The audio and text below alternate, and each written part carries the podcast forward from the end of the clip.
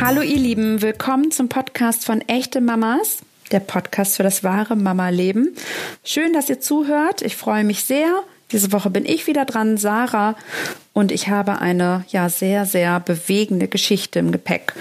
Ich habe nämlich hier in Hamburg die liebe Janine getroffen und Janine hat mir von ihrer Kinderwunschgeschichte erzählt. Bei ihr war es so, dass sie wirklich jahrelang für ihren Traum von einem eigenen Kind kämpfen musste. Sie wurde aber nicht einfach nur nicht schwanger. Bei ihr wurde auch noch Gebärmutterhalskrebs diagnostiziert. Aber Janine hat wirklich ihren Traum nie aufgegeben. Sie hat, nachdem sie vom Krebs geheilt war, weitergemacht. Sie war in einer Kinderwunschklinik und ich nehme jetzt schon einmal vorweg. Die ganze Geschichte hat ein wunderbares Happy End. Sie ist heute Mutter einer kleinen Tochter und uns beiden sind am Ende des Podcasts wirklich die Tränen über die Wangen gelaufen, weil wir uns so gefreut haben, dass diese Geschichte so wunderbar ausgeht. Und ich wünsche euch jetzt ganz viel Spaß beim Zuhören. Und ja, der Podcast zeigt, dass man wirklich seine Träume nie aufgeben sollte. So, und jetzt möchte ich noch einmal ganz kurz eure Aufmerksamkeit haben für eine Werbung und für eine tolle Initiative, die wir liebend gerne unterstützen. Es geht nämlich um die Initiative Eine Packung gleich eine lebensrettende Impfdosis von UNICEF durch die Hilfe von Pampers. Durch diese Initiative konnten bisher 300 Millionen Impfdosen gegen Tetanus bei Müttern und Neugeborenen zur Verfügung gestellt werden. Somit wird jede Sekunde eine lebensrettende Impfdosis gespendet. Und diese Initiative jährt sich jetzt zum vierten zehnten Mal und jeder von uns kann sie ganz einfach unterstützen. Wie? Indem wir einfach Pampers-Windeln kaufen. Denn für jede gekaufte Packung Pampers-Windeln im Zeitraum vom 1. Oktober bis zum 31. Dezember stellt Procter Gamble UNICEF den Gegenwert einer lebensrettenden Impfdosis gegen Tetanus bei Müttern und Neugeborenen zur Verfügung. Eine tolle Aktion, eine tolle Initiative, die wir sehr gerne unterstützen. Und wir hoffen, ihr auch. Hallo, liebe Janine. Schön, dass du da bist. Vielen Dank für die Einladung, liebe Sarah. Und ich freue mich, dass ich heute dabei sein darf. Janine, wir haben einen Spruch bei Echte Mamas, der heißt, Muttersein ist das größte Glück der Welt. Würdest du das unterschreiben? Auf jeden Fall. Jederzeit und immer wieder. Deine Geschichte ist nämlich ähm, besonders, weil du sehr dafür kämpfen musstest, ein Kind zu bekommen. Ja, das stimmt. Wir hatten ein ganz, ganz großes Thema, den Kinderwunsch bei uns über Jahre hinweg tatsächlich. Und ich bin glücklich, ihn jetzt erfüllt zu haben. Und mittlerweile mit einer kleinen Tochter glücklich sein zu können. Alles hat angefangen, dass du vor neun Jahren deinen Mann getroffen hast, ne? Ja. Ihr habt euch im Internet kennengelernt. Genau. Wir haben uns auf einer Internetseite kennengelernt und er hat mich damals angeschrieben und ich hatte schon fast die Hoffnung aufgegeben, den richtigen Kerl für mich zu finden und wollte schon fast lesbisch werden. da habe ich beschlossen, okay, dem einen gebe ich noch eine Chance und daraus ist die große Liebe entstanden. Dann habt ihr auch ganz schnell Pläne gemacht, hast du mir schon erzählt, ne? Ja, tatsächlich saßen wir beim dritten Date bei mir auf dem Sofa, hatten einen DVD-Abend gemacht und haben darüber beschlossen, wie unsere Kinder später heißen werden. Dann habt ihr schon so über. Namen gesprochen. Ja, im Endeffekt ist es das nicht geworden, aber sie standen tatsächlich jahrelang für uns fest. Wenn es ein Mädchen wird, sollte es damals Marie-Sophie oder Sophie-Marie werden und ähm, wenn es ein Junge wird, sollte es eher ein Maximilian werden. Und der Mann war quasi auch schon so mit dabei. Total. Von Anfang sich ja manchmal an. überrumpelt, oder? Nein, mein Mann ist, äh, der hat tatsächlich die gleichen Wertvorstellungen wie ich und äh, wir waren gleich von Anfang an auf einer Wellenlänge. Bei ihm war die Liebe vielleicht am Anfang noch ein bisschen stärker als bei mir. Bei mir musste eher so eine Wand noch durchbrochen werden, aber das hat er sehr, sehr gut gemeistert. Und als er dann im Dezember schon bei mir eingezogen ist, da stand schon alles eigentlich fest, wie immer. Sag mal, wenn man so früh auch als Paar dann über einen Kinderwunsch nachdenkt oder über Kinder oder schon die Namen festlegt, ähm, dann habt ihr auch sofort die Verhütung, Verhütung war kein Thema für euch und habt sofort so. Tatsächlich überhaupt nicht. Also wir hatten von Anfang an nicht verhütet, weil wir halt gesagt haben, wir möchten halt Kinder haben und wenn es halt passiert, dann passiert's. Das war für uns sofort klar. Und von daher haben wir halt gleichzeitig gesagt, es kann ja nur was Schönes dabei rauskommen. Und das war uns ganz, ganz wichtig. Die Geschichte bei dir ist ja, dass das Leben dann doch nicht nach Plan läuft. Genau. Nicht immer nach Plan läuft, ne? Nicht immer. Als wir gerade zu der Zeit waren und unsere Hochzeit geplant hatten und auch ganz doll darauf gespart haben, wurde bei mir Gebärmutterhalskrebs festgestellt. Das war so ein kleiner Schock und man fühlt sich dann ganz, ganz schlimm und ist wie so ein kleiner Film, der dann so vor einem abläuft, wenn man das zu hören bekommt. Ich hatte damals meine Frauenärztin war bei meiner Arbeitsstelle in der Nähe und ich habe meine Termine immer so gelegt, dass sie halt morgens vor der Arbeit waren. Und dann hat sie mir das erzählt bei dem Termin und habe ich gesagt, das kann doch irgendwie nicht wahr sein. Ich habe gesagt, sie guckt noch mal, hat noch mal Abstriche gemacht und alles und hat gesagt, sie meldet sich dann noch mal im Laufe des Tages bei mir. Sie schickt das jetzt sofort noch mal ins Büro und äh, ins Labor und wir gucken dann noch mal weiter. Dann bin ich wie so im kleinen Traum zur Arbeit gefahren, hat, es lief alles wie so ein Film an einem vorbei. Dann sind wir bin ich nachmittags nach Hause gefahren und äh, da hat sie dann mich tatsächlich im Auto erwischt. Dann bin ich rechts rangefahren. Dann hat sie zu mir gesagt, das hat sich bestätigt. Das tut mir leid, dass ich Ihnen das so sagen muss, aber Sie haben halt Gebärmutterhalskrebs. Ich habe mich bedankt für das Gespräch, habe aufgelegt und dann habe ich erstmal die Autotür aufgemacht und musste mich äh, übergeben, um diese Nachricht irgendwie verarbeiten zu können. Das war ganz, ganz komisch. Bin ich nach Hause gefahren und äh, mein Mann kam dann abends auch nach Hause, nachdem wir, nachdem wir auch arbeiten waren. Dann haben wir uns hingesetzt und dann habe ich ihm das erzählt. Und das war, wir haben ganz lange geschwiegen dann haben wir halt miteinander geredet. Man wusste aber auch nicht so richtig, worüber man reden sollte, weil da hing halt ganz, ganz, ganz viel dran. Und wie soll man das am besten erklären? Wir saßen dann da, haben uns angeguckt und uns in den Arm genommen und haben beschlossen, es kann nur besser werden. Das war so, egal wie tief man fällt, man kriegt auch irgendwie wieder hoch. Und das war halt auch bei uns, es ist immer so, dass wenn irgendwas passiert, wir kriegen das wieder hin. Das war jetzt natürlich nicht ihr Schönste. Ähm, meine Frauenärztin hatte damals zu mir gesagt, es muss dann auch relativ schnell gehen, weil halt einfach auch der Gebärmutterhals fast komplett entfernt werden sollte.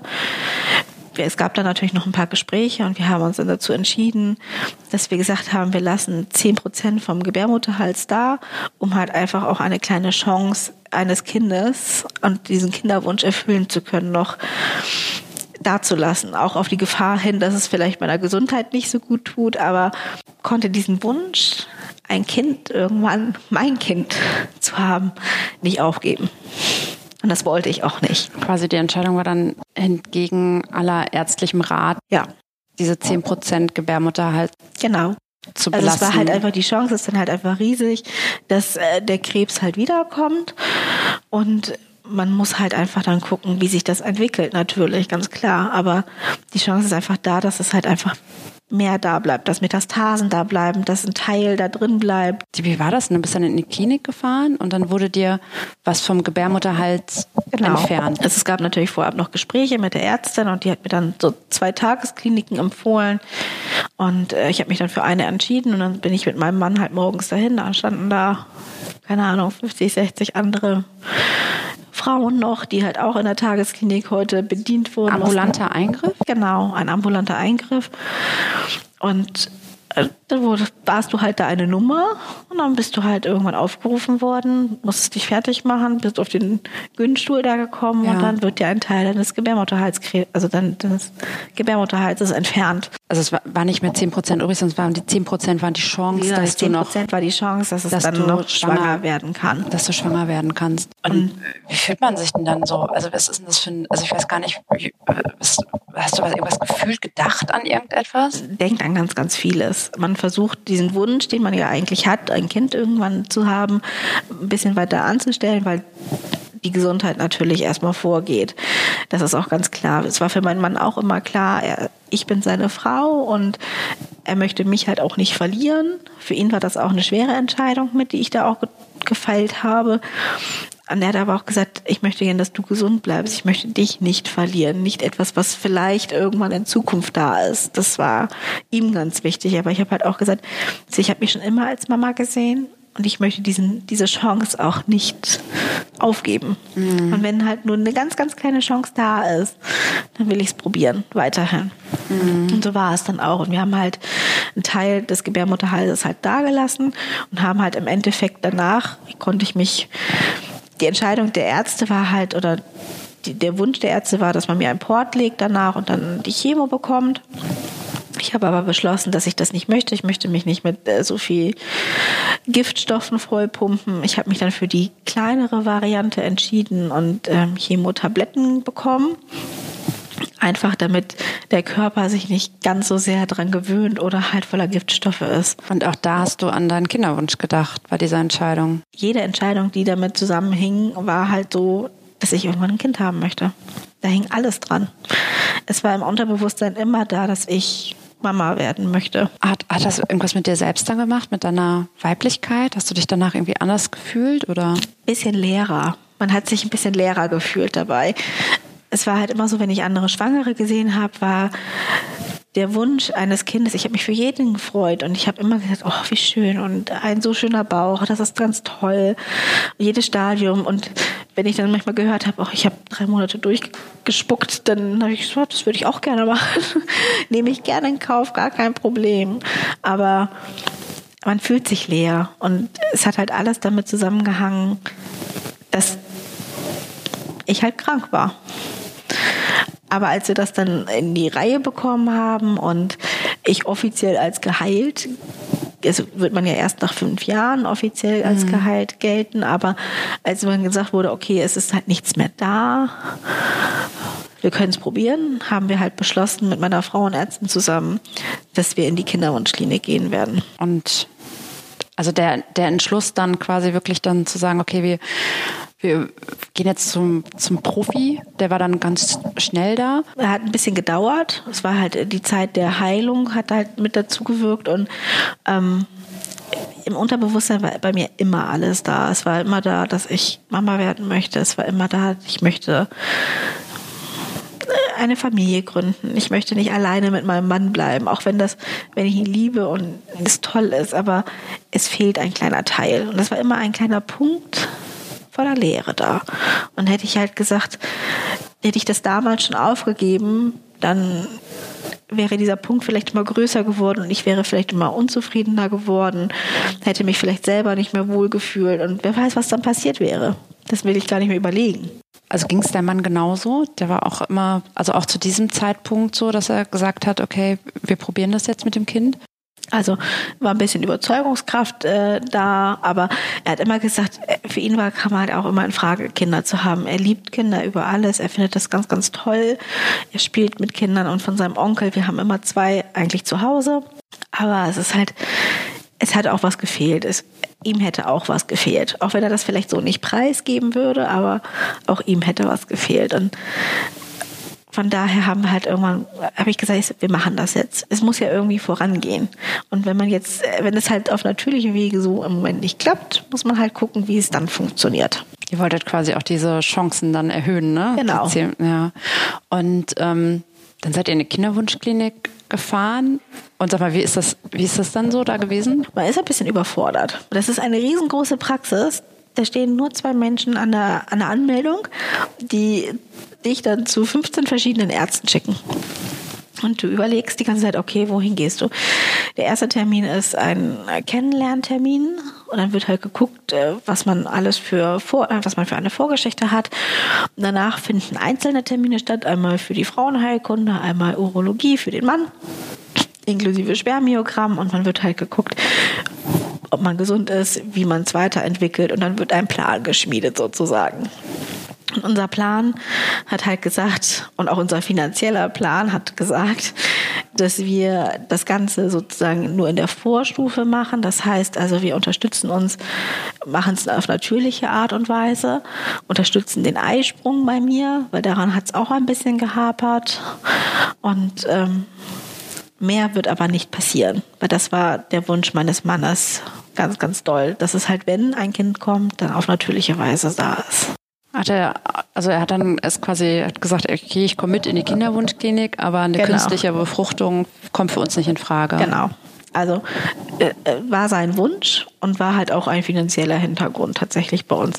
Ich glaube, wäre der finanzielle Hintergrund vielleicht da gewesen, dann hätte er sich vielleicht auch dafür entschieden. Mhm. Aber so musste man ja auch ein bisschen an seine Existenz denken und man darf sich selber immer nicht ganz verlieren.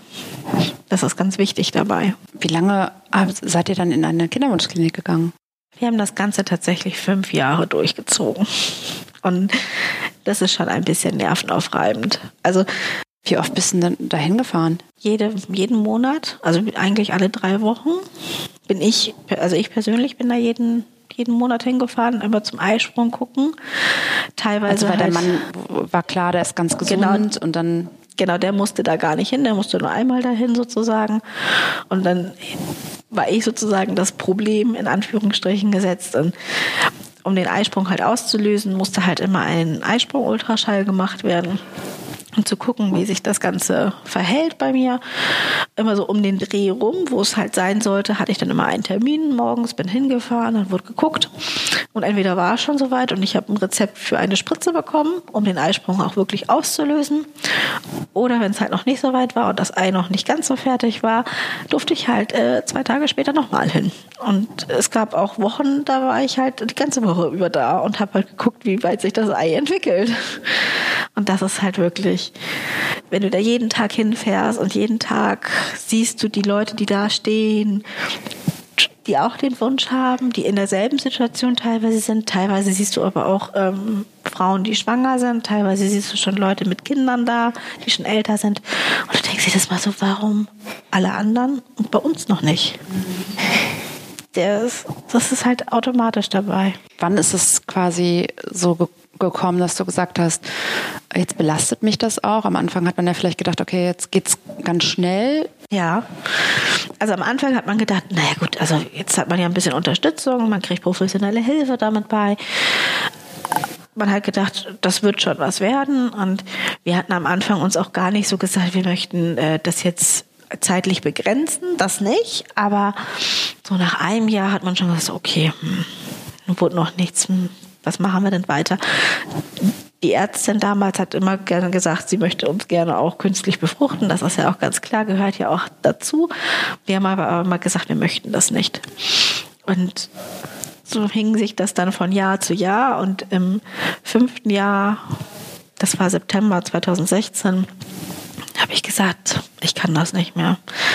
Da bin ich hingefahren und hatte äh, wie immer Ultraschall gemacht äh, und eine Woche später hatte ich meine Tage und dann saß ich. Also mal auch die Jahre davor. Ich kann, also die ganze Zeit über warst du immer zu Ja. jedem Zyklus in der Kinderwunschklinik und immer wenn du deine War Periode ein Schlag ins Gesicht. bist du in ein tiefes Loch gefallen. Und das hat sich natürlich alles aufgestaut. Ja. Die ersten Male war das gar nicht so schlimm, weil äh, man weiß, in der Regel ist man ja nicht sofort schwanger. Es gibt ganz wenige, die, bei denen es sofort klappt. Aber, und sie hat auch von vornherein gesagt, es kann halt sein, dass es sofort klappt. Es kann halt auch sein, dass es ein bisschen dauert. Es kann aber auch sein, dass sich das äh, über ein, zwei Jahre hinwegzieht. Das gibt es halt einfach. Aber fünf Jahre ist ja schon fünf Jahre in eine Kinderwunschklinik gehen und den Eisprung beobachten und auch immer Sex nach Plan zu haben, ist ja schon echt wirklich Ja, es sind halt fünf Jahre. Belastung, ne? Ja. Wo du, äh, du kriegst halt jeden Tag, also jeden Tag, du kriegst jeden, jedes Mal einen kleinen Zettel mit, wo dann draufsteht, Sie müssen jetzt Dienstag, Mittwoch und Donnerstag am besten mehrfach Sex haben. Ich weiß gar nicht, wie das gehen soll, wenn man arbeitet. Ich kann mir ja nicht jeden Monat drei Tage frei nehmen und den ganzen Tag im Bett verbringen. Das funktioniert nicht. Aber ähm, man hat natürlich sein Bestes gegeben und man hat auch jegliche Tipps durchgelesen. Äh, nicht auf die Toilette gehen danach, nicht duschen, nicht äh, dies machen, die Beine hoch, ähm, Handstand machen, was auch immer. Was es so gibt, ja. Alles, alle Tipps, die von Oma kamen, man hat alles probiert und es hat nicht funktioniert. Es wollte Man hat die einfach auch so, nicht. also wie hat dein Umfeld eigentlich auf euch reagiert? Also wussten viele, dass ihr einen Kinderwunsch habt und auch in einer Kinderwunschklinik? Nein. Also das habt ihr niemandem erzählt? Meine Eltern wussten es, meine Schwiegereltern wussten es, meine beste Freundin wusste es und noch zwei andere Freunde wussten es. Aber ansonsten waren, war keiner daran eingeweiht. Hat euch das unter Druck gesetzt, dass äh, so ein paar Leute das wussten? Also ich habe halt, wir haben es extra nur Leuten erzählt, wo ich ganz genau weiß, dass wenn ich sage, ich möchte darüber nicht reden, dass sie auch nicht darüber reden und auch mich nicht fragen. Und das fand ich immer ganz, ganz wichtig dazu.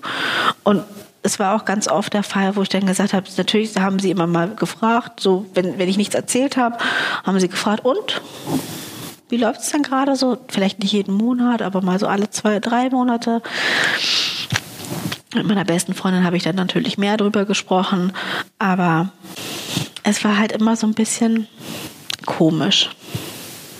Es war immer so, jetzt muss man erzählen, es hat schon wieder nicht geklappt. Und das war, weiß ich nicht. Das, diese Enttäuschung möchte man halt irgendwann auch nicht mehr preisgeben.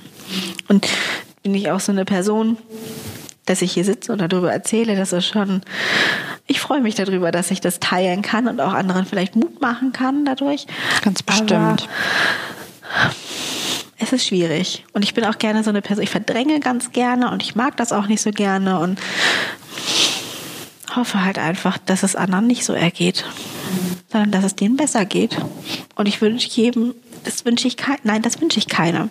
Diese ganze Situation ist ganz, ganz schlimm. Ja. Und September 2016 war es halt so, da bin ich wieder hin in die Kinderwunschklinik, das gleiche Prozedere wie immer. Und es war halt die ganze Situation, alles, was die Arbeit, ich hatte noch einen Nebenjob damals, hatte den aber dann schon gekündigt, weil ich gesagt habe, ich brauche auch mal ein bisschen mehr Zeit für mich wieder und habe dann halt gesagt, das funktioniert nicht. Und dann saß ich abends, das war ein Freitag, bin ich nach Hause gekommen und ich habe meine Tage gehabt. Und ich saß heulend auf dem Sofa, weil man musste arbeiten, der konnte leider nicht an meiner Seite sein. Und ich habe meine Mama angerufen habe gesagt, es ist schon wieder so. Dann hat sie sich ins Auto gesetzt und ist sofort zu mir gekommen.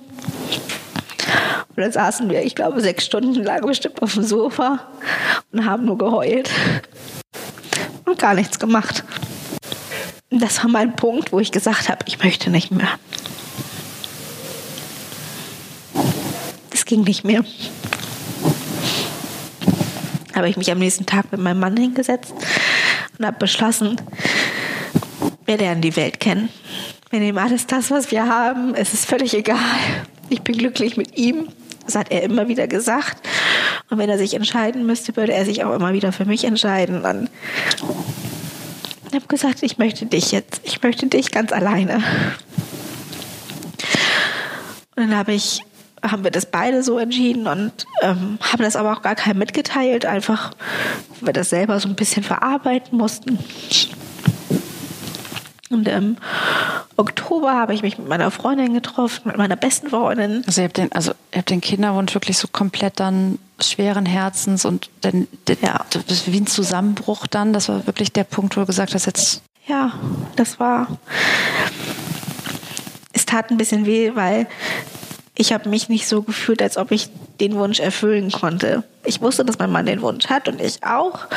Äh, es ist so ein bisschen, die Erwartungshaltung ist zerbrochen.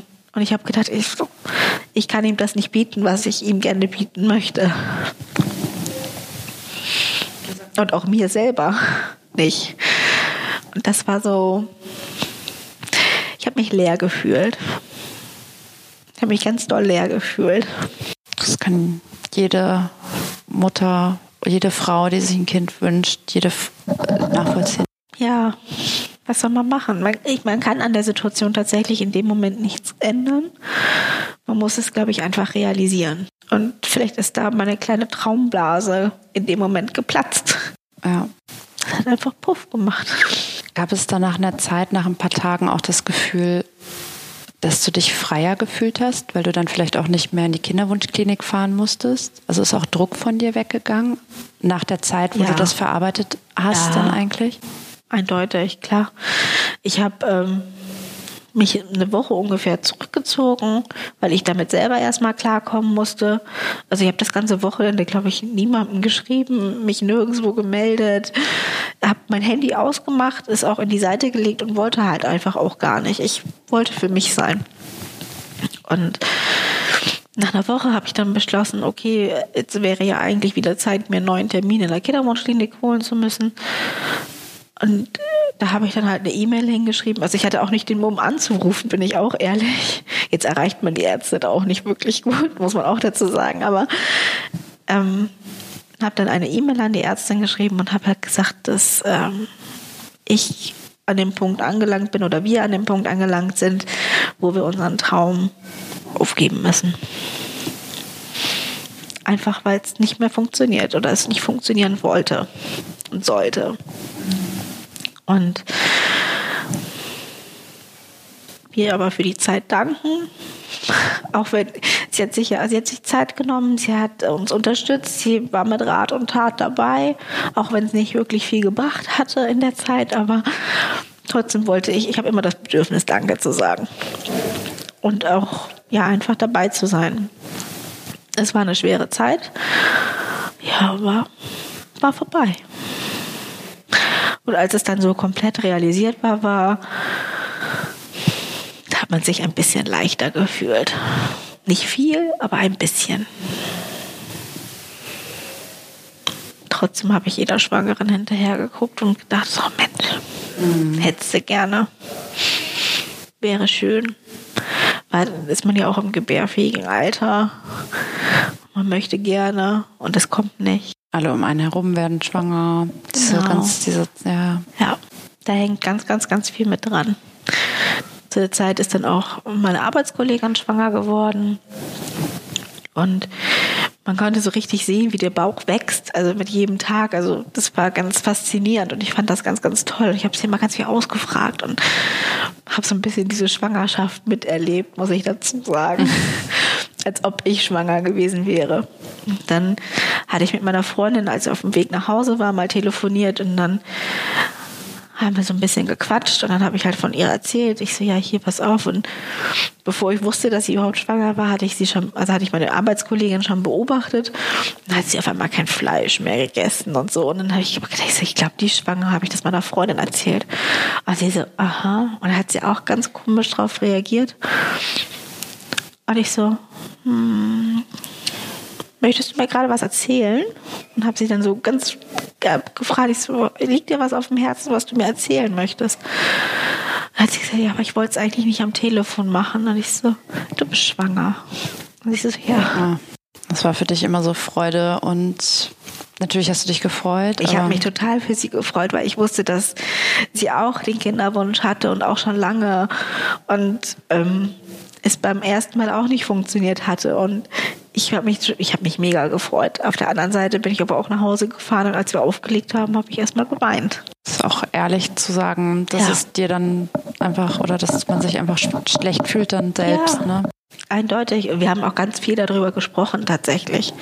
Und sie hat auch ganz viel Verständnis dafür gehabt, auch wenn ich nicht. Ich habe mich immer gefreut, wenn ich sie sehe, aber trotzdem war es immer so die erste Zeit so hm, komisch, schade, nicht so schön. Ja. Irgendwann ist ja was Schönes passiert. Genau, wir haben uns, wir hatten uns dann einmal nach der Arbeit in der Schanze getroffen und äh, sind einen Kaffee trinken gegangen und dann war sie da schon mit ihrem drei Monats Bauch, saß sie dann wieder schon mhm. gegenüber und hat mir von ihrer Schwangerschaft erzählt und durfte ein bisschen was sagen. Sie durfte nämlich schon wieder nicht arbeiten gehen hat ein Arbeitsverbot bekommen und hat sich dann hat sie, oh, ich treffe mich hier mit denen und bin in der und der Gruppe und habe hier Mütter in Hamburg getroffen und alles Mögliche und die ist so sehr kommunikativ mhm. in der Hinsicht und das fand ich immer ganz ganz toll und habe ich ihr so erzählt, dann saßen wir dann da und sie hat dann ihren Tee getrunken, ich habe meinen Tee getrunken und habe mir noch einen Kuchen bestellt. Und habe halt erzählt, ich so, ja, weißt du, im Moment ist es irgendwie ganz komisch. Ich habe Hunger, aber dann doch wieder keinen Hunger. Und wenn ich dann esse, dann habe ich nach drei satt. Und ich trinke zwar ganz, ganz viel, aber gut, das hatte ich eh vor mir vorgenommen, dass ich mehr trinke am Tag. Und hat sie gesagt, hm, hat sich das alles angehört. Und ich gesagt, ja, und die so, hast du denn deine Tage bekommen? Ich so, ach, was mit meinem Körper los ist, da will ich überhaupt nicht drüber nachdenken. Der ist ja so verkorkst und kaputt, da will ich keinen Gedanken dran verschwenden. Und hat sie gesagt, aber bist du vielleicht schwanger? Und ich so, ach Quatsch, bestimmt nicht. Kann überhaupt nicht möglich sein. Naja, es war es ja so, in den ganzen fünf Jahren hat man ja die Großpackungen an ähm, Tests schon gekauft, die man dann noch zu Hause hatte. Dann habe ich echt überlegt und habe überlegt und ein bisschen nachgerechnet. Ich so, ja, okay, müsste aber auch wenn theoretisch gerade eben erst sein, also höchstens zwei Wochen.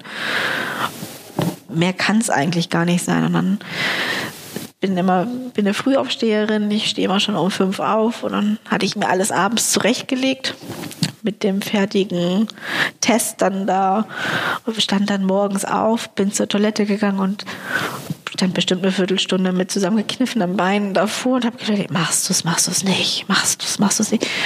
Alles überlegt und im Endeffekt habe ich dann beschlossen, ich naja, mehr als ein, es passiert wieder nicht. Das hast du jetzt schon fünf Jahre lang hinter dir jeden Monat.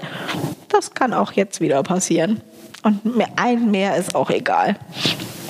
Dann habe ich da drauf gepinkelt, habe ich gewartet. Und ich glaube, nach gefühlten drei Sekunden war das Positive da. Ein bis zwei Wochen schwanger, also wirklich nicht lange, aber es war sofort da. Das heißt, der, der Wert war ja schon so hoch, dass, und das war unglaublich, da saß ich dann da auf der Toilette und habe geheult. Mein Mann war noch am Schlafen und hat aber gehört, dass irgendwas war. Und der schläft richtig tief und fest und der hat aber gehört und ist zu mir gekommen. Und hat gesagt, was ist denn passiert? Warum weinst du denn heute Morgen? Dann habe ich ihm das gezeigt und dann standen wir beide da und haben geheult. Vor Freude. Es hat nach fünf Jahren funktioniert. Nachdem man aufgegeben hatte. Es war auf einmal da. Ich konnte es nicht fassen. Wir sind dann wieder ins Bett gegangen. Es war mir egal, ob ich zu spät zur Arbeit gekommen bin oder nicht. Ich bin dann wieder ins Bett und haben gekuschelt und haben uns ganz doll gefreut.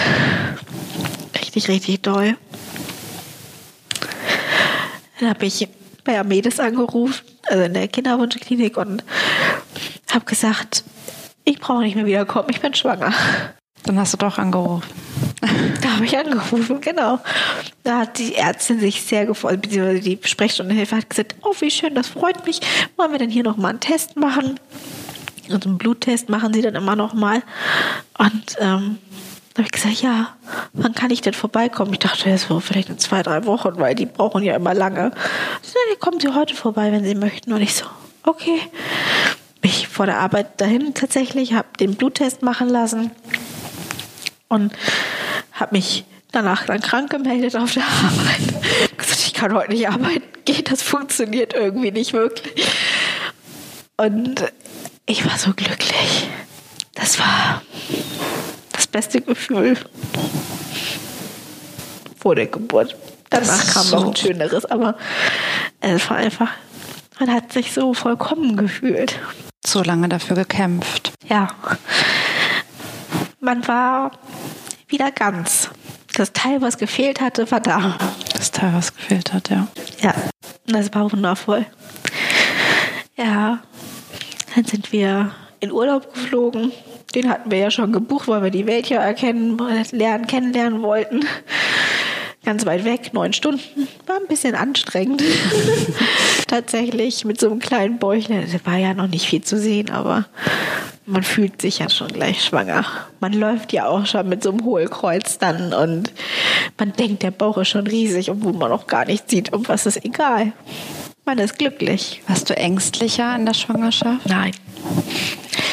Als es dann endlich funktioniert hatte, habe ich immer gesagt, ich möchte mich auf mein Bauchgefühl verlassen. Ich habe weder irgendwelche Bücher gelesen noch sonst irgendwas. Ich habe immer gesagt, mein Bauchgefühl hat mir früher gesagt, ich werde irgendwann Mama werden.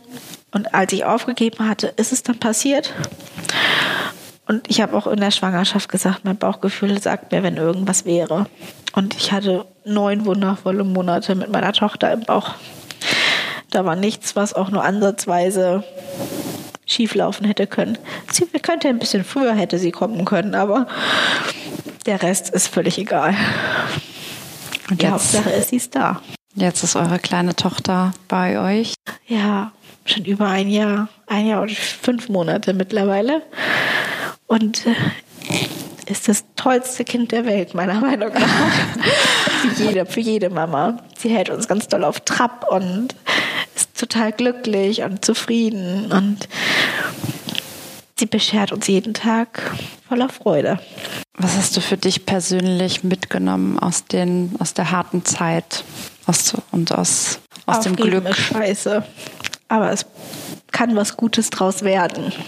Und da ist ganz, ganz viel Tolles draus geworden. Du musst es loslassen. Ja. Der Weg zum Loslassen war lang, aber er war gut. Und als es dann passiert ist, ist was Tolles rausgekommen. Das war mir wichtig. Und man wächst mit seinen Aufgaben und seinem Leben. Jeder Weg ist irgendwie wichtig, den man beschreitet. Jeder Stein, den man aus dem Weg räumt, ist der Weg zu etwas Neuem. Ja. Ich umarme dich jetzt ganz doll. Ja, und das brauche ich jetzt mit. Ich sage vielen lieben Dank. Ich habe zu danken, dass ich dabei sein darf. Ja, das war Janines Geschichte, die mich wirklich sehr berührt hat. Ich möchte mich noch einmal bei ihr bedanken, dass sie ihre Geschichte mit uns allen geteilt hat. Und nächste Woche geht es dann weiter mit einer neuen Folge von Echte Mamas.